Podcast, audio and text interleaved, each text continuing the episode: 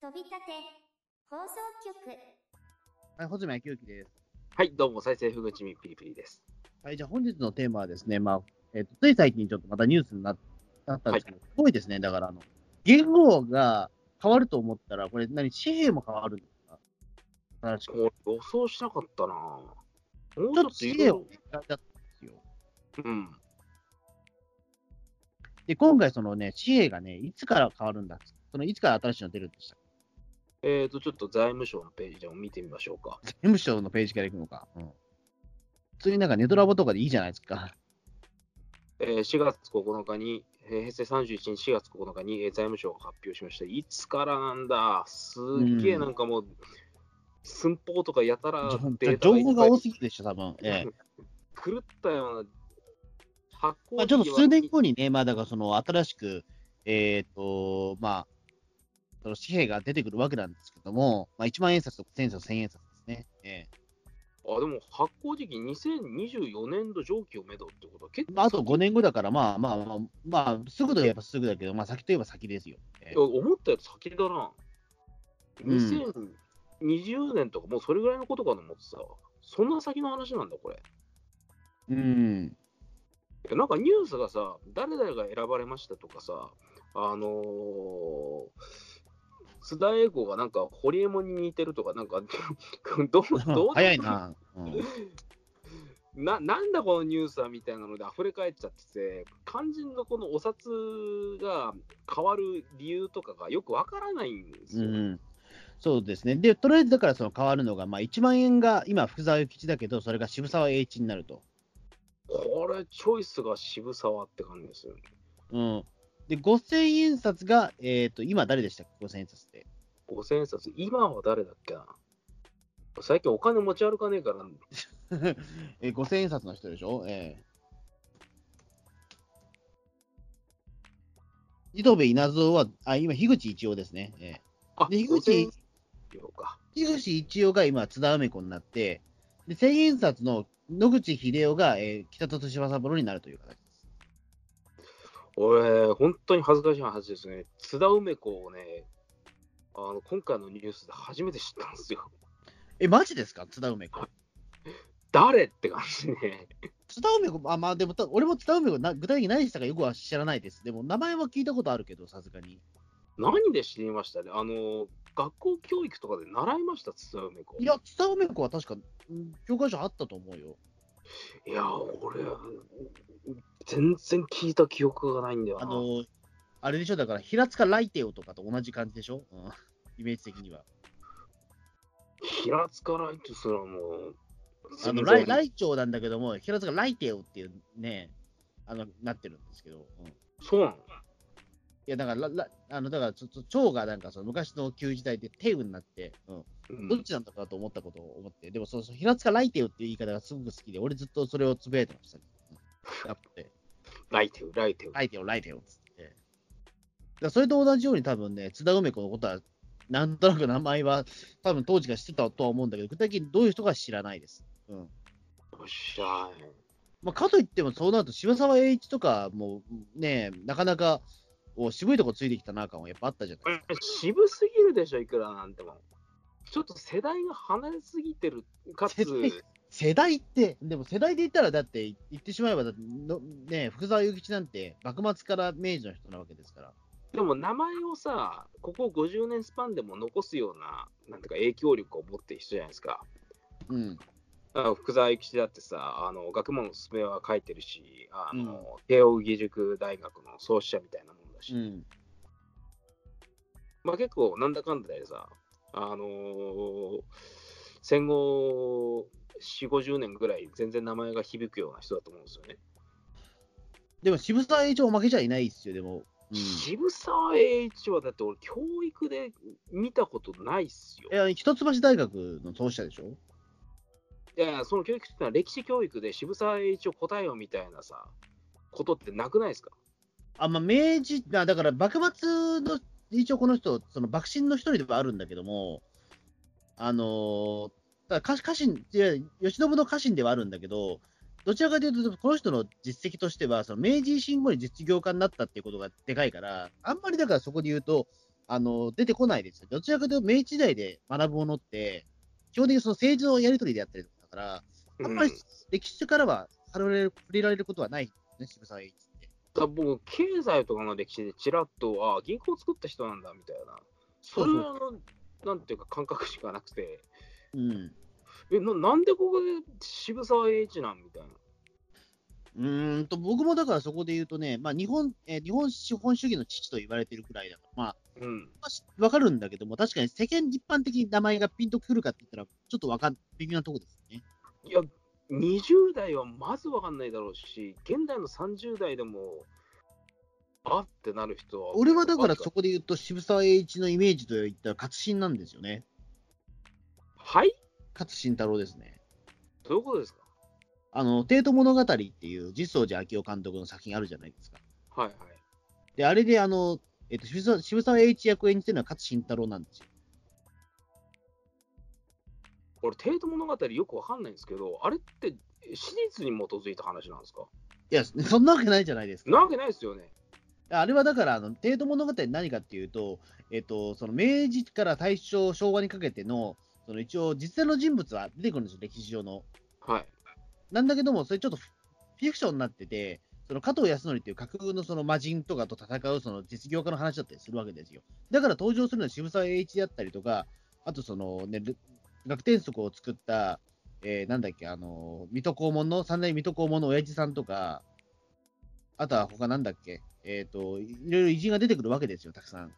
なんちゅうか、もう、流浪に謙信とかがもっとはっちゃけたレベルになっちゃってるような状あ、ルロールケンチみたいなもんですよ、マジでマジで。うん。そうそう、それを、それが一番わかりやすいとです。で帝そ都こで物語なんか僕は帝都物語は渋沢栄一の活心が一番ちょっとイインパクトが強かったんで。うんえ、なんか戦うんですか、渋沢栄一が帝都物語では。いや、戦いはしない。うん。ただやっぱりその、いわゆるそのずっとその幕末から、そこの帝都という国を作り上げてきた人の一人ではあるので、うんやっぱりその言葉の重みとかがやっぱりすごいおおでかかったというか、うん。その裏のフィクサー感がやっぱりすごかったんですね。発信政治家とかできるんですね。うん、いや、すごい良かったですよ、あれは。うん。なんかあのアウトロー演じてなんぼみたいな感じがするんですけど、うん、まあ、正直、帝都物語では一番、あの、そのシーンが一番好きですね。うん。うまあまいですか。正直言うと全体的に結構、とここな映画なんだけど、あれは。うん。俺、帝都物語ね、初めて見たときね、劇場で見たのか DVD で見たのか忘れたけど、寝ちゃったんですよ。あ、でもしょうがない、それは。でも俺もわ分かる気持ちは。うん。でもうそれより全くもう一回見る気がしなくて、うん、いや、それは正解だと思う。あの、正直そんな面白い映画ではないんですよ、帝都物語。うん。全然記憶にないです。うん。帝都物語はね、まあまあ、まあまあ、そういうこともあって、まあ一応僕は、渋沢栄一は、その活心のイメージで知ってはいたんだけども、うん。まあ確かに、チョイスは渋いなというか。で、北と柴三郎とかに入ってくると、もうこれはもう、なんだろう、しえっ、と、やっぱりちょっと、なんだろうね、えっ、と、マニアックな人じゃないと知らないと思うんですよ、マジで。北里柴三郎はだって北里大学とかも作ってるしさ、でも、北里大学って結局理系の人以外はあんまり知らない大学じゃないですか、でもそれ。そううん、言うてもそんなにね、有名な方ではないし、有名な方、あ有名ではあるんだけども、もちろん、うん。北里大はって、うん。まあ、まあ、ゆ実は僕の両親は北里大の人なんだけども、おう出身が北里大の出身なんだけども。だからそこで言うと、まあ、うん、そうですね。まあ、でも確かに、だから、その野口英世からのスライドで北里柴三郎っていうのは非常に納得はいくんですよ。で、どういうことですかいわゆるだから、そのほら、福沢諭吉から、その、えっ、と、えっ、と、ふ渋沢栄一でしょうん。で、えっ、と、樋口一葉から北梅子。で、野口英世から、えっ、と、その、えひ北と柴三郎だとしたら、それぞれねちゃんとキャラクターは継承してるわけですよ。野口英世の医者というポジションは、その、北里に北三郎に、やっぱり、継承されたしみたいな。で、女性枠はそのまま、ね、えっ、と、先代のピンク枠はそのまま、ね、北ピ梅ン子ク枠。ええ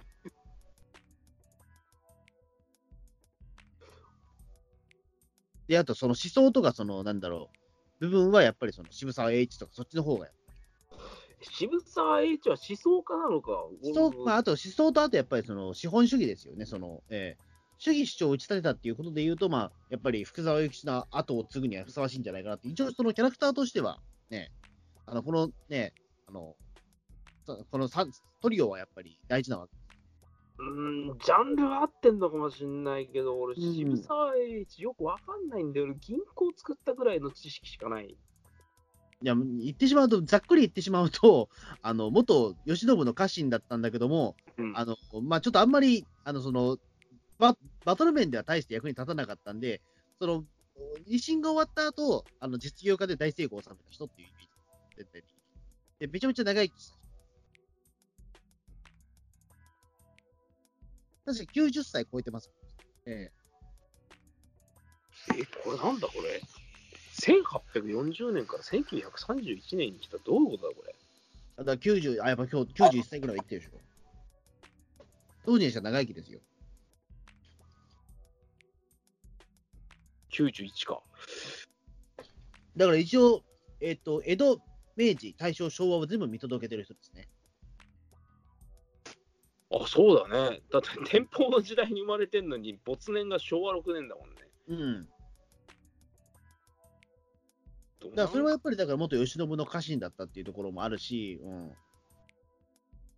え、将軍家の、え、直の家臣だったのあそうですよ。よくあの明治維新の時に殺されたりとか、投獄とかされなかったですね、この人。まあ、そのあたりはちょっと俺もよくわわかんないんだけど も、うん。まあでも本当にだから、その、ど真ん中にいた人ですよ、いわゆる日本の。あ、本当だ。一橋、吉野校に伝わるではい日本のど真ん中にいた人ではあるから、まあまあまあ、うん。別に、俺はひ渋沢栄一、別にまあ、1万円かどうかは別にしても、1000円ぐらいだったら別にあり得る人だと思いますけど。へえ、幕臣からこうに、なんかいろいろ、なんていうのかね、大学作ったりとか、企業作ったり、銀行作ったりする人っていたんだね。いや、そうそうそうそう。うん。別に今、爆心したところで納金な人しかいなかったわけでは決してないわけですからね。うん。うん。いや、でもこれ多分みんなわかんないよね。でも、これを機考に。えてみてくださいよ、でも。あのはい。昔も、でもほら、あれだったじゃないですか。ニトベ稲造とかよくわかんない人がはいいたじゃないですか、五千円札で。ああ。ニトベイナゾはピンとこねえよな。ニトベ稲造、じゃあ他はだから夏目漱石、あのあの時だから我々の世代で言うと、えっと、福沢諭吉はずっと福沢1万円なんだけども、あと、うんニトベ稲造と、えっと、夏目漱石じゃないですか。そうっすね。うん。だからそこで言うと、だから、あのーまあ、ニトベ稲造はやっぱ分かんないから、その分かんない枠っていうのが必要なんですけどわかんない枠って必要なのか。 いわゆるそのドリフで起きるところ、仲間と工事的なポジションが必要。いディスってる。や、そういうわけじゃないですけど、言ってだから、いや、別にニトベ、ニトベ稲造が仲間と工事枠ではないんだけども、でもやっぱその枠って大事だと思うんですよ。 そう、そう言ってるようなもんだよ。ニトニトベイナゾはドリフにおける中本浩二ポジションだみたいなこそとれ今メガネがそういう、それメガネがそう思わせてるだけだと思うんだけども、うん。いや、そんな、そういう問題じゃない。本当にニトベイナゾなんか、そんな偉いのかって結構ピンとこないじゃないですか。いや、僕、二度目稲、ごめんなさい、二度目稲造の情報が何一つないんですよ、実を言うと。うん、俺も武士道を書いたことぐらいしか知らないよ。わかんない。でも、そういう人もやっぱりなるわけじゃないですか、紙幣って。だから言うても、この人がふさわしくないんじゃないかってわかんないんですよ、結局。ふさわしくないみたいなことはないと思うけど、なんで選ばれたんだろうみたいなのは。でも逆に言うと、商業法でいくと、じゃあなんで選ばれない人はどういう人かっていうことを考えていくと、はい。えー、例えば、えっと、なんだ、織田信長とか、うん。えっと、武田信玄は選ばれないじゃないですか、その紙幣武に。将選ばれないですね。うん、いや、選んでもいいと思うんですよ。別に武将は政治家でもあるわけだから、別に選んでもいいし、ねえ、えっと、でうも、んその歴史系の偉人で言うと、聖徳太子が選ばれたぐらいじゃないですか。あと、えー紫式部は選ばれたのか、2000円札で。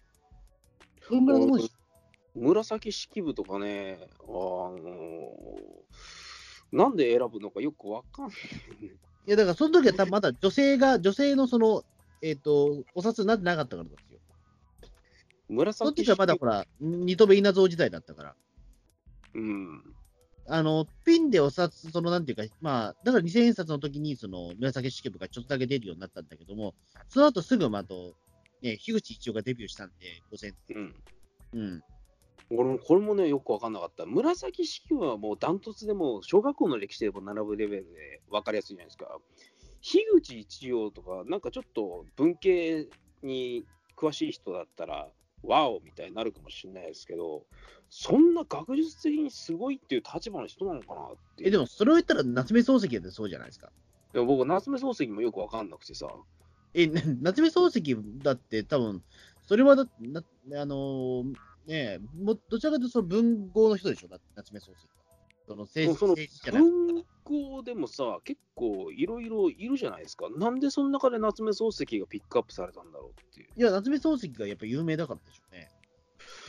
うーん、そうなんですかうん。いや、多分だから、その当時の明治時代のその名だたるそのなんか、えーと作家とか、文豪とかになってくると、やっぱり夏目漱石が入ってくるでしょうし、例えばそこで、なぜ治とか、芥川龍之介が入ってこないと。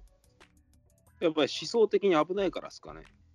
いや、多分自殺してたりとかするからじゃないななんんかかそういう、なんか多、分メン選タばルれ的なにい。ような気はするじゃない、そこはなんとなく。まあなんか僕と自殺した人紙幣とか、ちょっとやばいっすよね。そうそうそうそう。だそういうのが多分あると思うから、あくまでもさ、例えばほら、えっ、と、この人、例えば、人殺してる人だと多分、ぶっなそんんでしなの紙幣に選ばれるわけねえじゃねだから武将が選ばれないっていうのはそこなのかなとも思うし。えか。 な武将イコールもう人殺しエリアですか、もうそういや、だから結局、だからそういったような感じになっちゃうから、やっぱりだから選ばれるのは政治家だったりとか、その文豪だったりみたいな人と思うんですよね。政治か。医者医者だったりとか。うん、でも、でも政治か。政治家だと、例えば昔は伊藤博文はなってたわけじああ、そっか。ゃん。うん、あ政治家もなってたことあるんだよね、それ伊藤博文はなってるから。うんで、他誰がいいのかってことになってくると、えっ、と、だから他、原隆とかなっちゃうけど、 ちょっと微妙じゃないですか。ううん、ということじゃないわけじゃないですか、やっぱり。ーん。で、僕は政治家と誰がいるかってことになっちゃうとね、うん。これはあまれた、となるとインパクトっていう面で言うと、田中角栄とかだかもしれないけどね。でも田中角栄もちょっと違うじゃないですか、やっぱり。科学へでもそろそろどうだろうタイミングっていうかそのあ、でも誰だ、角栄逮捕されてるか。うん。ああなるほどうん、ちょっとそれはイメージ的に悪くなっちゃう。逮捕されてるし。うーんあれバカ野郎解散した人は誰だっけ吉田茂吉田茂あ吉田茂ありえるんじゃないかな。うん、吉田茂はありえると思うよ、多分吉田茂と、あと、あと、三木のりすけじゃねえや。 三木のりすけじゃねえや。え、ごめんなさい。えっ、と、あれ、あのほらノ、ノーベル賞取った人いるじゃないですか。佐藤栄作家。え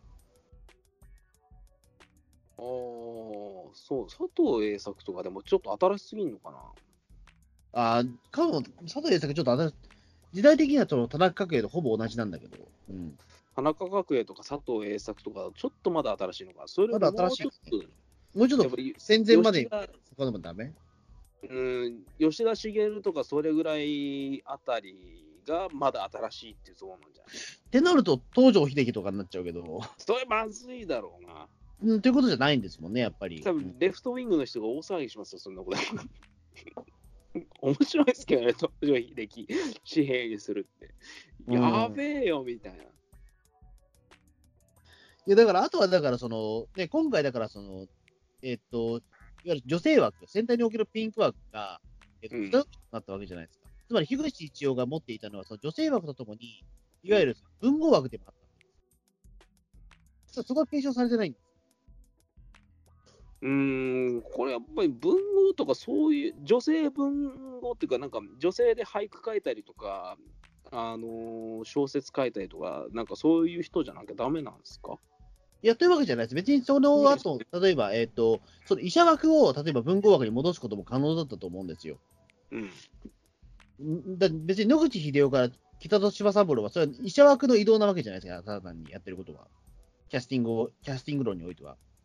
キャスティング論。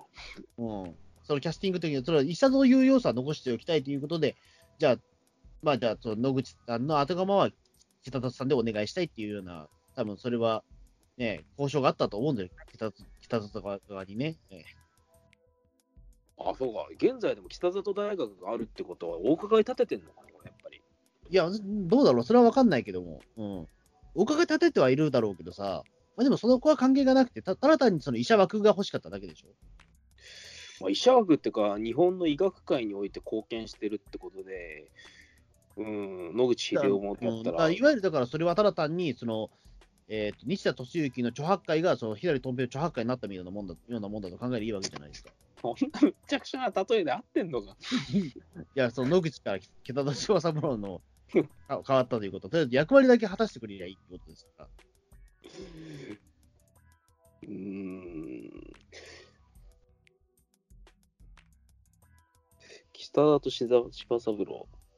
うん、もし北田と柴三郎、1931年頃に没してる人か。そろそろこの辺りのゾーンの人だったら入っていいのね。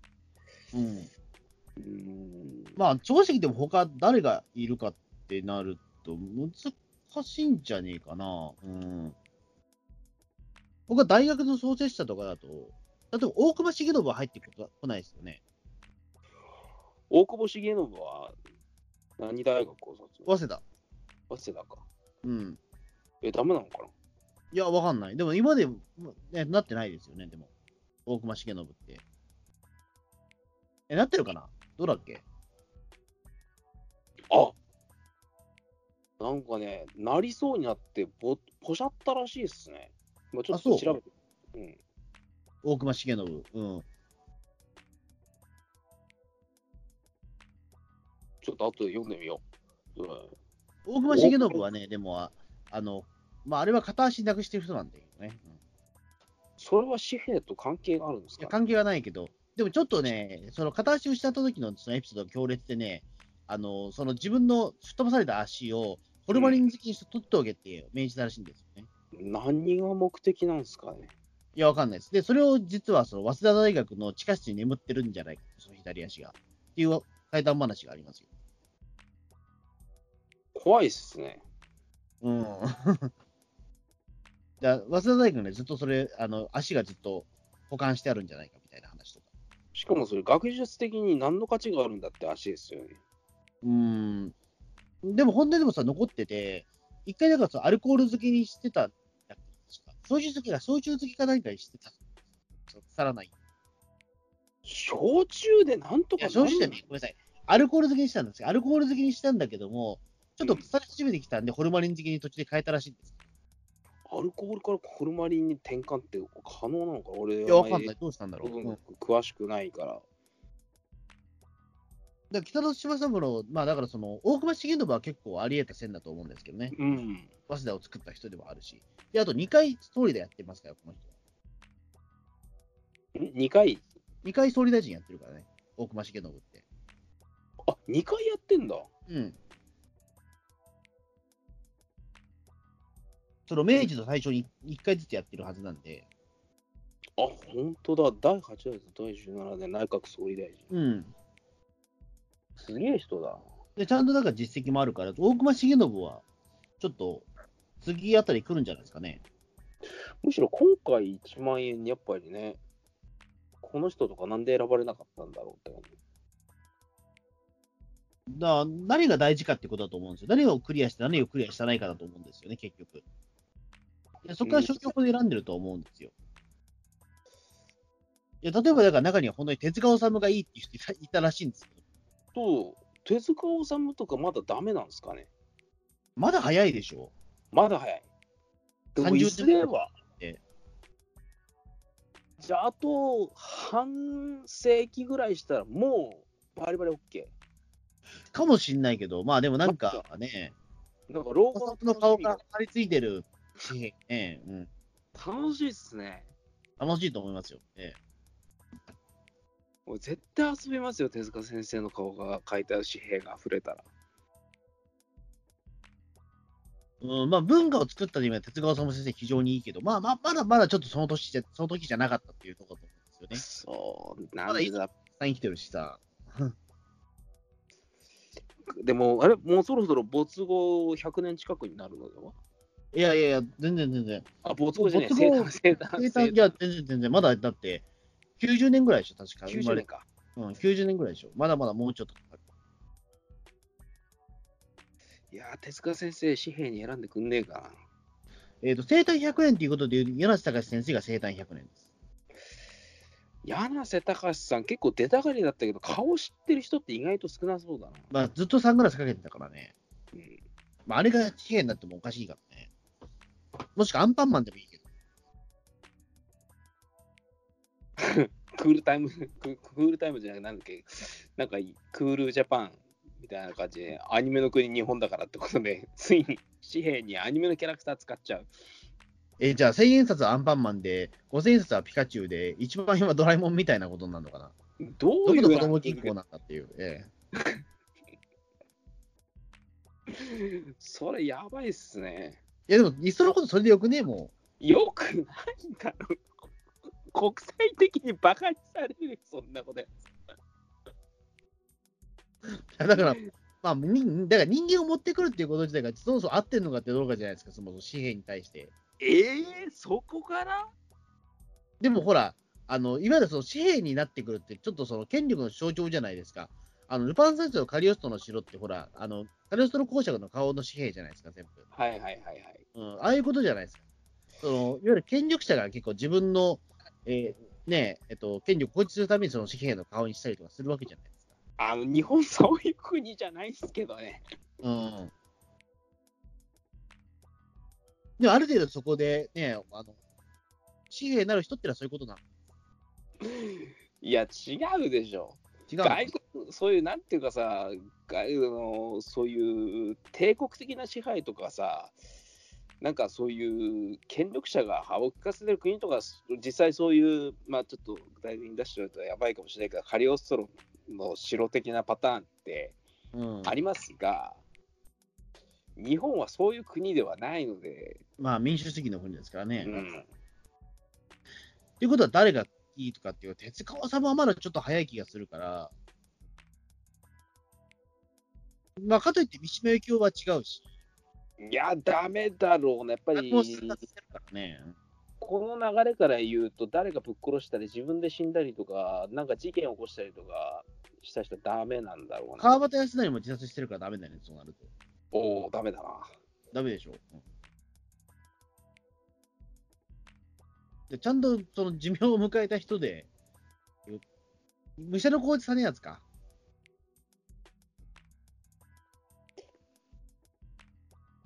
武者の工事さんのやつとかそのあたりだったらいいんじゃないですかね。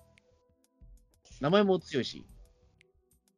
名前も強いけど、俺、武者の工事実篤の画像を見たことがないんだけど、え、武者の工事さんのやつは本当おじいちゃんみたいな顔してるよ。こんな紙幣楽しくない。えじゃあある程度じゃあ、えじゃあ分かった。じゃあ多分だから夏目漱石選ばれたので顔がいいからっていうところもあったと思うんですよ。ああ、それあったかもしんねえな、多少。あの多分顔が良くないとね、お札なれないんじゃないかな、もしかしたら。っやっぱ見栄えもそれは多少気にされると思いますよ。てことになって、手塚先生やっぱ難しいんじゃないですかね。ねい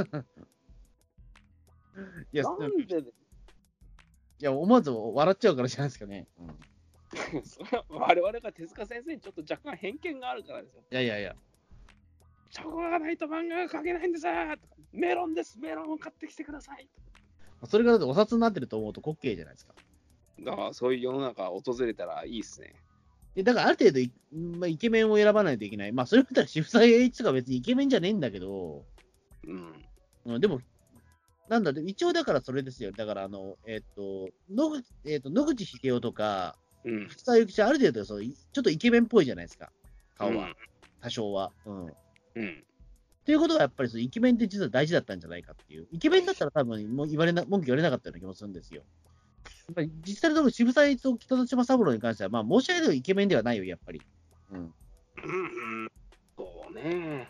うん、だからそこでみんな違和感が出ちゃったと思うんですよ。いや、そう、違和感はいイケメンじゃないからな。いや、でも、例えばここは、ちょっとしたイイケメン枠のその政治家だだったらよかったと、もしかしたらあんまり言わ言われなかったかもしれないけどね。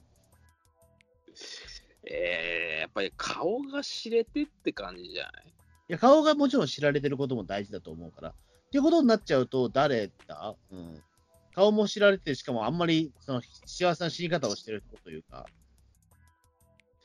なかなか難しいっすね。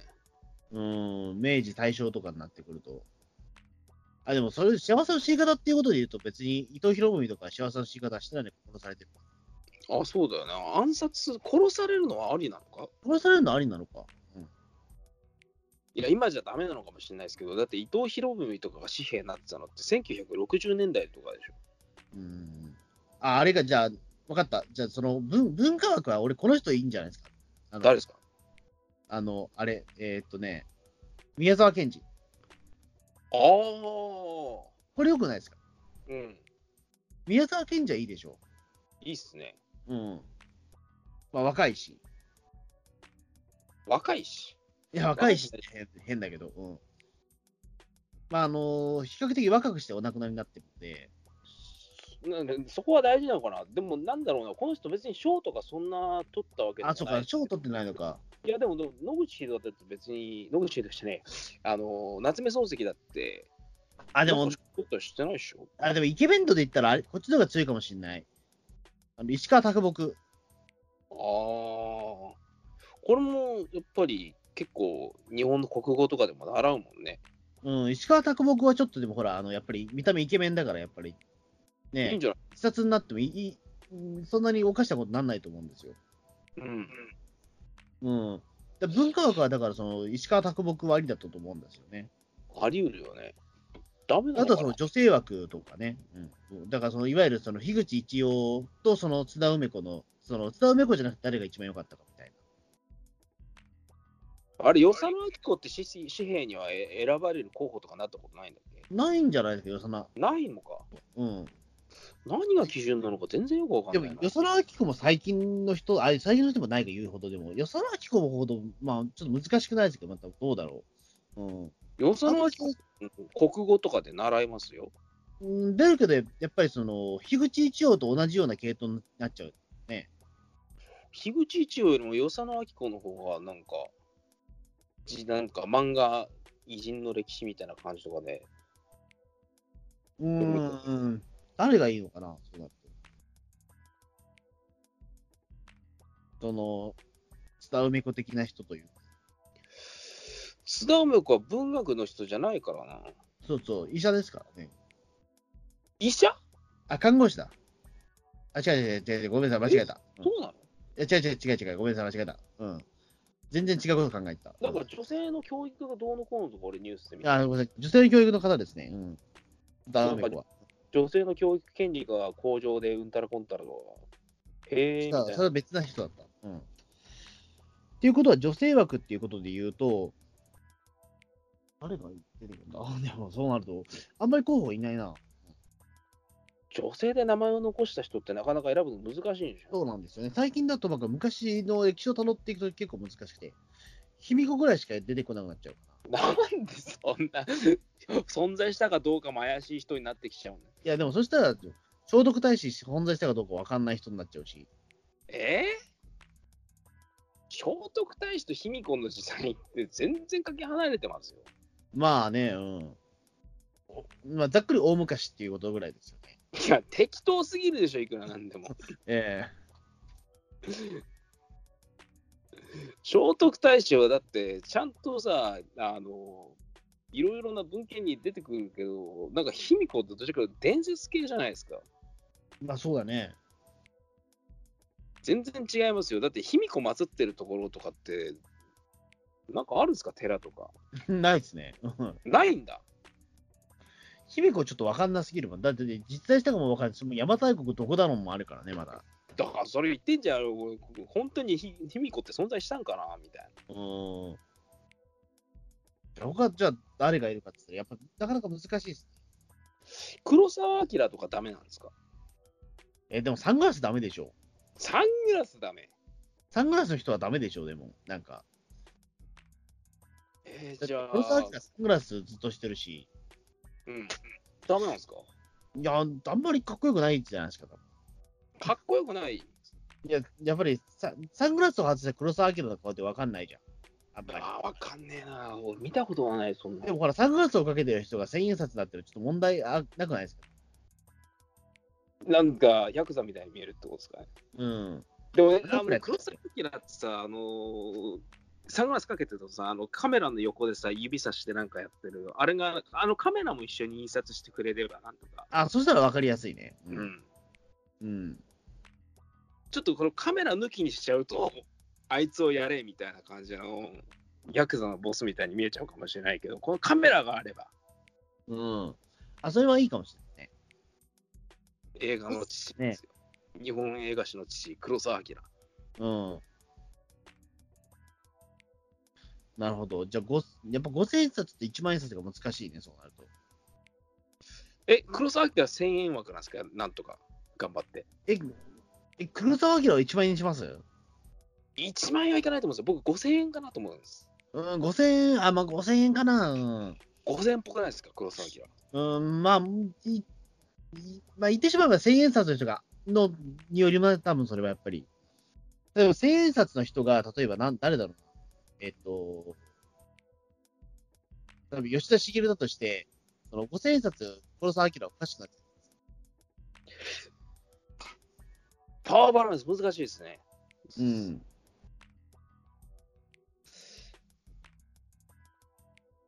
じゃあ、あとはだから、その、福沢諭吉じゃなくて誰か、福沢諭吉と後釜は誰がいいかったか。うーん。まあ、やっぱ大学作ってて、教育的ななんか思想とかいろいろ影響力のでかい人ってあれがいいんだろうな、やっぱりさっきの井上遠慮とかですか井上遠慮とか。か。井上遠慮かな。じゃあ、誰ですか、井上遠慮って。あの、妖怪博士ですね。 えダメでしょ、そえいれやでも、いや、井上遠慮はでもあれですよ。あの、民族学の父で、東洋大学の創始者だからね。うんえ、そうなのそうだよ。うん。でも、よ、でも、その、妖怪博士ですけど、うん。よくあの、朝日新聞で妖怪博士みたいな形で、あの出てくるときは、その、井上遠慮の子だったりとかしますから。ああ、これ、オカルト世界のスーパースターじゃないですか。井上遠慮でしょうん。はい。いや、だかあら、でもこの人、この人東洋大学作ってる、ちゃんとした、れっきとした民族学者ですから。この世にこんな人いたんですね。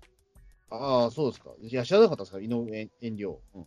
はい、なんかもうオカルトの関係の人はちょっとダメなのかなと 思っていたんですが、ちょっと見直しちゃいましたよ。あ、そうですか。すごいじゃないですか。で井上遠慮、1万円でもよくないですか、でも。 1万いや、難しいけど、1000円 ?1000 円か、井上遠慮。どうだろう。いくらがふさわしいですか、井上遠慮。円微妙だな。なんか、効果に、効果とか500円とかが、なんか人間の顔を選ぶんであったら、なんか選ばれそう。なんか微妙だな、本当に。であと、文学に影響を与えたっていうことを考えると、はい。うん、三遊亭延長とかですかね。えうん、やっぱり、 日本語の知識でもあるからね。まあそうだよな。そういえば芸能人幕ってそもそろそろダメなんですかね三遊亭延長さんぐらいだったら。まあ、そこ、でも、まあ、延長出し、延長が OK っつん、まあ、延長ぐらいしか多分認認めてくれる人いないと思うんですよね。え芸だっ人ってていうここのとで人だって日本の言語の父みたいに言われてる人っすよ。いや、そうそうそうそう。うん。だ延長さんがギリギリでしょ、多分。マジでここまですごくないとお札には乗れないの。でしょうよ、それは。マジかよ。え、なんかもう俺そろそろなんか、あのー戦前戦中の歌舞伎スターとかさ、お札っていうか、なんか、なってま團んじゃ十う郎とか、うーん。ねえ、単純どうだろうね。うん歌舞伎役者ってまた難しいよな。時代劇スターとか。え、誰ですか誰がいっかないっぱいいっからな。市川歌いもんぐらいとかにします、そっか。そのせ、いわゆる戦前のスターにしますそれとも、もうちょっと前にします目玉のまっちゃんとかにします小上小上松之松之助とかにします、えうわ、渋いところどんどんついてきますね。えうん。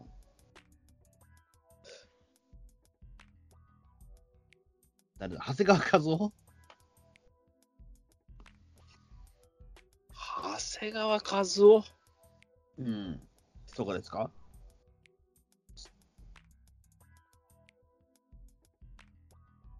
誰がいいだろうね。誰が選んでも文句なしみたいなさ、さっきの黒澤明みたいにさ、あ、うんもう、ベストワンみたいにパッて選べそうな、手塚治虫みたいな。長谷川和夫はトップワンにできるのかなうーん。ちょっとでも、難しそうだね、でもなんか。ここら辺は難しそうですね。やっぱり嵐勘十郎とか片岡千恵蔵とか市川大門とか、うん、みんな顔っぽいな。うん。うん。絶対なんか、時代劇のファンとかでなんか、言い争いが生まれそうです。うーんまあ、やっぱりドラえもんじゃないですかね。ドラえもん、うんうん。とりあえずみんなが知ってるってことになると。手塚治虫先生早いのにドラえもんありなんですかまあ、偉人ですよ、ドラえもん。未来の人だけドど。ラえもん偉人なのかよ、もう。うん。いやー、でもどうどうなんだ鉄腕アトムじゃないのかああ、でも、鉄アートも、うーん、まあ、ぽい、鉄アートも可能性ありますね。多分ね、漫画でど突然野良黒とかやられたりと、だから、ね水耕的なやつをね。ちょっと野良黒とか、冒険団吉とか、なんかそういうのになってくると、ちょっとダメな違うでしょうね。ょ。なんか、多分鉄腕アトムだったら、制限札だからスタートできんじゃないですか。うん、どうだろうね。で日本アニメの始祖ですよ、うん。テレビアニメの。で、クールジャパン、ジャパニメーションって言ってたら、ポケモンとかドラえもんとかそんなの言ってる前に、まず、そうよ、アトムでしょ。うん。 なんでそこ乗り気じゃないですか。さっきはポケモンだ、ドラえもんだとかさ、プッシュしてまあてでも確かに、鉄アートも確かにそうかと思って、うん、確かに、いや、なんかその、可能性としてどどんだけあるかなと思ったら、意外とあるなと思って。結構あるでしょ。うん、鉄アート、鉄アートもいいと思うな。うん。キャラクターで紙幣とかあのお金に使われる第1号として相当ふさわしいラインにいってると思う。鉄アートもい何円ですかね1000円 ?1000 円。うん。か500円にキャラクターの名前、500円とか貨幣でキャラクターっていうか、なんかそういうさ、今まではあのー貨幣に使われるのって人物とかではなくて、あのーなんだろう、じ神社仏閣っていうのかな、うん。なんかそういう系じゃないですか。そうですね。だからそれが昔のアートだとしたら、現代アートがそろそろ選ばれるみたいな。うん。でもとりあえず僕でも多分、それで言うと、今まで出た中で言うと、一番これしっくりくると思うんだけど、一番演説僕、大隈重信。大隈重信は相当いいプレイスだと思います。で実も際、 5000円で、まあ、井上遠慮をしてみて。井上遠慮。うん。まあ、これちょっと意外枠だけど、でもやっぱりその、ちゃんと文化系の人もちゃんと入れておきたいっていう気持ちがある井上遠の慮。で、うん。これがね、ちょっと ピンとこないんだよね。あ、そうか、妖怪博士か。そうそう、ヨガ博士。うん。で、で、それ1000円に僕、鉄腕アート。カオスっすね、 その状態。ええあのいや、とりあえずでもその、なんか、あの大隈重信と、大隈重信とその早稲田と、ね、その、なんていうか、高田馬場界隈が増えちゃうから、あんまりちょっと、ね、間にちょっと、い5000に井上遠慮を挟みといておきたい。ちょっとなんかバランスが悪いというか、なんというか。 女性がいないのがちょっと残念なんだけど、まあまあ、そこはちょっとアトムに頑張ってもらうかっていう。どういうことですかあの、片隅ウランちゃんをちょっと入れてもらえれば。それもう お金じゃなくて、手塚プロダクションの広告をばらまいてるようなもんになってまあ、しかもただでバラエね、なんか宣伝してるようなもんですからね、言ってしまうと。じゃあ、ピリピリさん何がいいですかうん。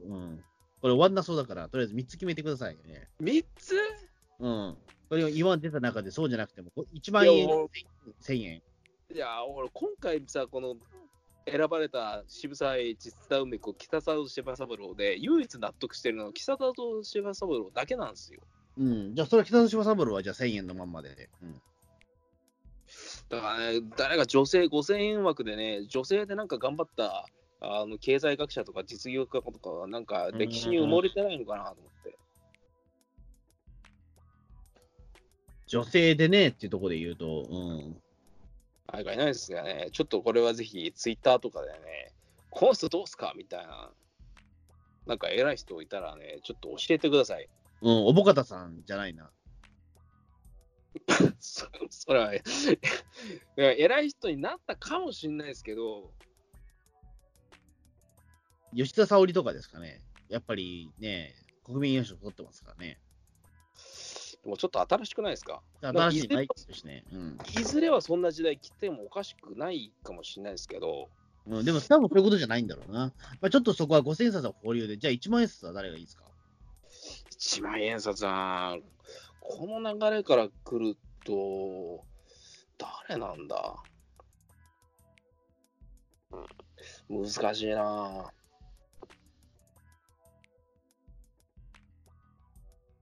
うーん。まあ、じゃあそんな感じですかね、とりあえず。ねあれ、ホズミさんがこれ番組の打ち合わせの前に、あの、すげえ押してた人いましたよね。あ、榎本武明うん。うん。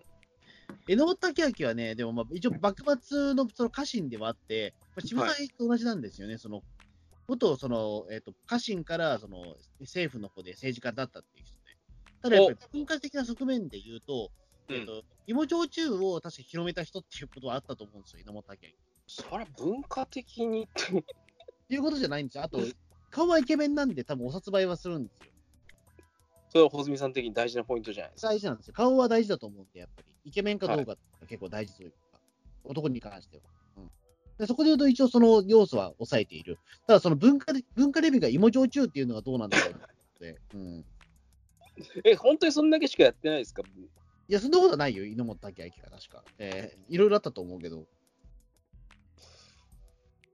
あでも結構すごい人のはずなんだけどなだって、なんか幕末のあの歴史本とかで普通に俺名前見たことあるしな、榎本武明。うん。うん、まあ、だからこの人は、だから本当に有能だったから、その、ねえっとば幕臣でもありながら、その明治政府の重重宝重用されたっていうね。ただ、それでもやっぱり、その、試作以上の確かじ試作業を与えられてない。だってもともと幕臣でしょうん、幕府の中の重役にいた人なんでしょうん、そうですよ。それが明治維新の後にさ明治でもいいポストにいて試着までってっていうかむしろこの人あの糾弾されたり暗殺されなかったのが不思議ですねうん。こんなことできるんですかいやー、どうなんでしょうね。俺もちょっとそこしか知らないですけど。これ何があったんですかねわかんないです。幕府の海軍の指揮官なんでこのそんな人が明治政府に入ることができたのこうーれん。まあ、そそんな感じですかね、とりあえず。ええもう、もうそろそろ1時間ないそうなので、また。マジですか、ええお札と結構これ終わんないいよ。またこれ終わんないから、とりあえず、じゃあとりあえず僕としては、だから、その、えっ、と、まあ、大隈重信、井上遠慮、鉄腕アトム、よかったなっていう感じですかね。うわーまあ黒澤明をしたいですねあ黒沢明1万円。うん黒沢明。あそう、本日さん、正岡式とかもっと結構いろいろ番組の打ち合わせの前いろいろあっていうのを言ってたのに、なんいや、で、正岡式では違うなと思ったんですよ、でも、喋なっんててでやねん。だって夏目漱夏目漱石とかが選ばれてんだったら、正岡式全然入ってもおかしくないよ。正岡式は、あの、そ右側の側面しかないじゃないですか。だからダメ。そういうことうん。正面がないから。ダメなんですかうん。まあ、そんな感じですかね。僕の中では。はい。こだわりのポイントがよくわからない。 うんいやーどうもお疲れ様でした。 あのぜひね、お札に選ばれる人、誰かちょっと他にも、他の人の意見も聞きたいですね。はい。ツイッターとかに、この人どうすかみたいなの画像付きとかで送ってくれたらめっちゃ嬉しいです。はい。よろしくお願いします。おはようございます。